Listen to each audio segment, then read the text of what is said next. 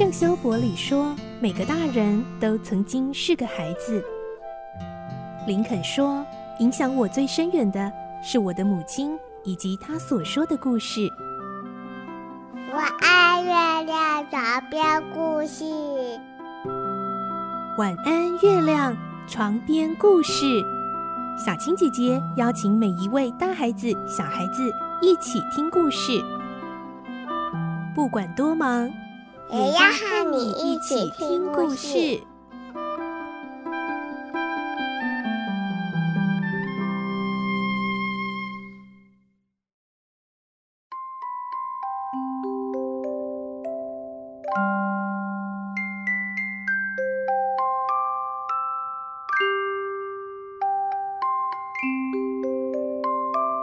晚安，欢迎你和我们一起听故事。我是小青姐姐，我们继续来听《怪盗与名侦探》的故事。今天是四十三集喽。我们会听到福尔摩斯跟葛尼玛探长两个人联手跟踪着神秘的房客贝列松，但没想到他竟然先一步的举枪自杀，侦查又陷入焦灼。而福尔摩斯现在强烈怀疑家庭老师爱丽丝·杜曼。他当面的质问了他是否就是窃案的共犯。来听今天的故事，《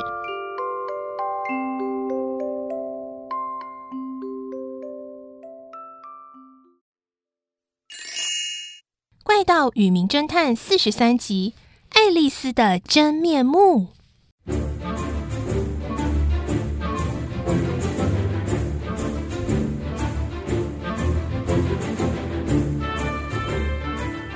摩斯和葛尼玛冲过去，看见有人躺在地板上，浑身是血，手里握着手枪。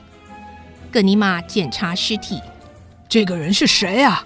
他的假名叫贝列松，真名是叫什么呢？衣服和衬衫上都没有名字，房间里的皮箱、手提箱都是衣服，但是也找不出这个人的姓名还有身份。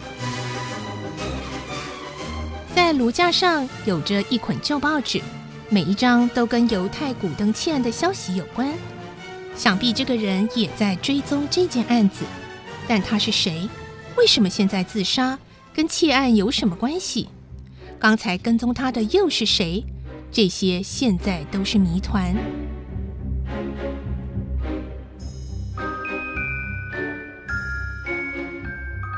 第二天早晨，福尔摩斯去探望华生。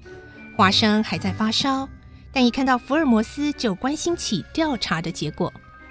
福尔摩斯说：“嗯，目前还是很不明朗啊，很多的谜团还是没解开。但是有一点眉目了，我要调查贝列松这个人。他把一包东西丢到河里去了。我和葛尼玛约好到河边碰头。”另外，我还要查一下家庭老师爱丽丝·杜曼，只要追问她，就可以解开从图画书中剪下来的这些字，C H 二三七到底是什么意思？哈，很巧，哼，爱丽丝·杜曼来了。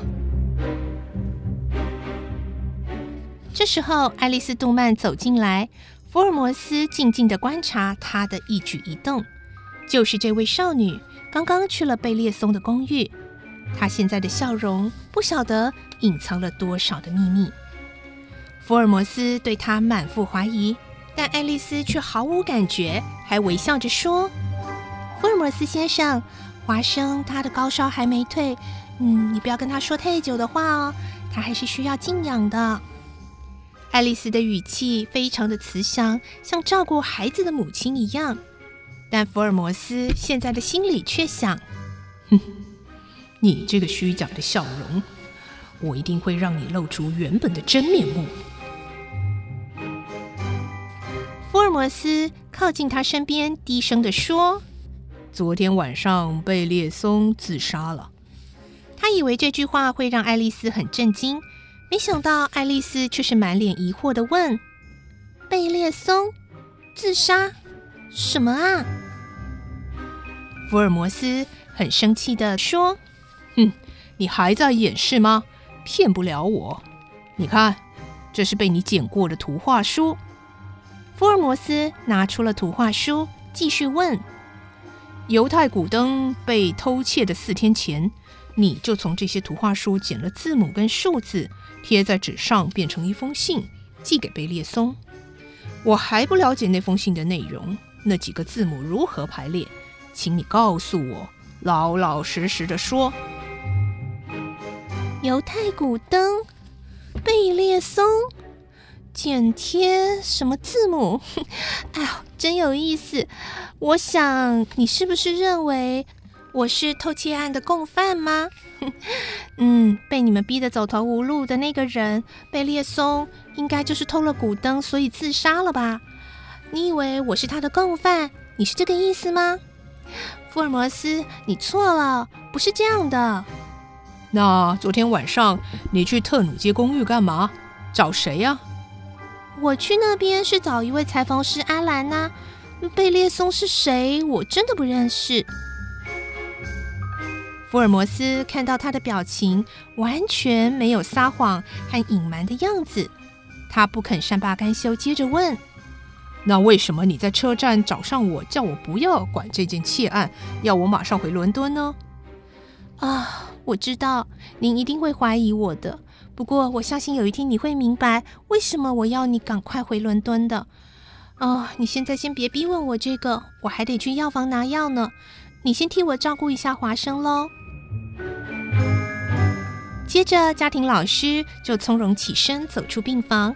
福尔摩斯看着他轻快的身影下楼去了。不久，福尔摩斯像是想到了什么，突然站起来。没错，那个女人一定是罗平的同党。虽然说要去药房，一定是去向罗平通风报信。福尔摩斯很懊恼，自己又上当了。福尔摩斯跟到了路上，没想到，哎，他真的去了药房啊！他真的是去买药啊！爱丽丝·杜曼正从药房走出来，还拿着药水瓶跟白色的药袋。福尔摩斯躲在暗处，看他走了回来。想到自己疑神疑鬼的样子，感到很可笑。这时候，突然跑出了一个穿得破破烂烂、像乞丐一样的男子，跟在爱丽丝的身边，还拿下了帽子，一直跟她鞠躬哈腰，嘴里碎碎念，不知道说了什么，好像是在行乞。爱丽丝就掏出了几个铜板给他，而这个乞丐就头也不回地往前走去。他们到底有没有谈了什么？这个乞丐一定是个假的，我去跟踪他看看。福尔摩斯开始追着这个乞丐。这个男人走向了圣费济南广场，在贝列松住过的公寓周围徘徊。他一下子望着二楼的窗户，一下子又偷偷注意在出出入入的人。一个小时后。这个男子就搭上了电车，这是一辆开往努伊伊的电车。福尔摩斯也跟着上车，坐在他的背后。福尔摩斯隔壁座位的乘客正在看报纸，摊开的报纸挡住了福尔摩斯的视线。他正想办法要把报纸推开的时候，看报的乘客低声地说：“福尔摩斯先生，是我。”啊，葛尼玛探长！嘘，小声点。你现在盯上的那个人，就是昨天晚上跟踪贝列松的那个人。哦，是他。是啊，我也盯着他。他是罗平的手下。嗯，我也那么想，所以才一直跟到这。哎，那我顺便请问你，贝列松住的公寓后来有什么状况吗？有的。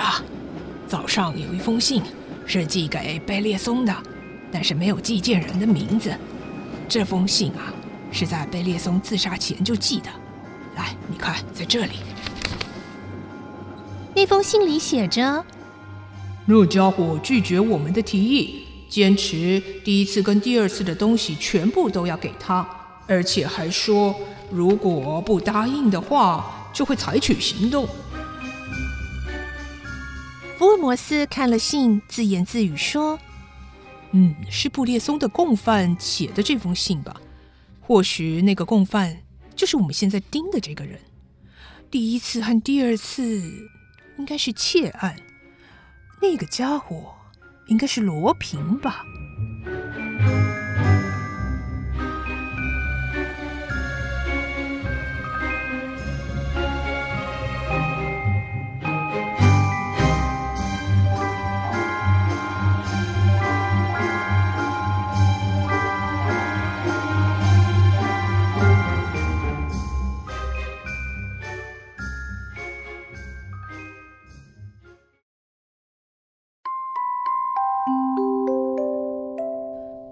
他们现在跟踪的这个乞丐又到底会是谁呢？这个案件是不是终于会渐渐明朗呢？怪盗与名侦探的故事，我们明天再继续来听喽。我是小金姐姐，祝你有个好梦，晚安，拜拜。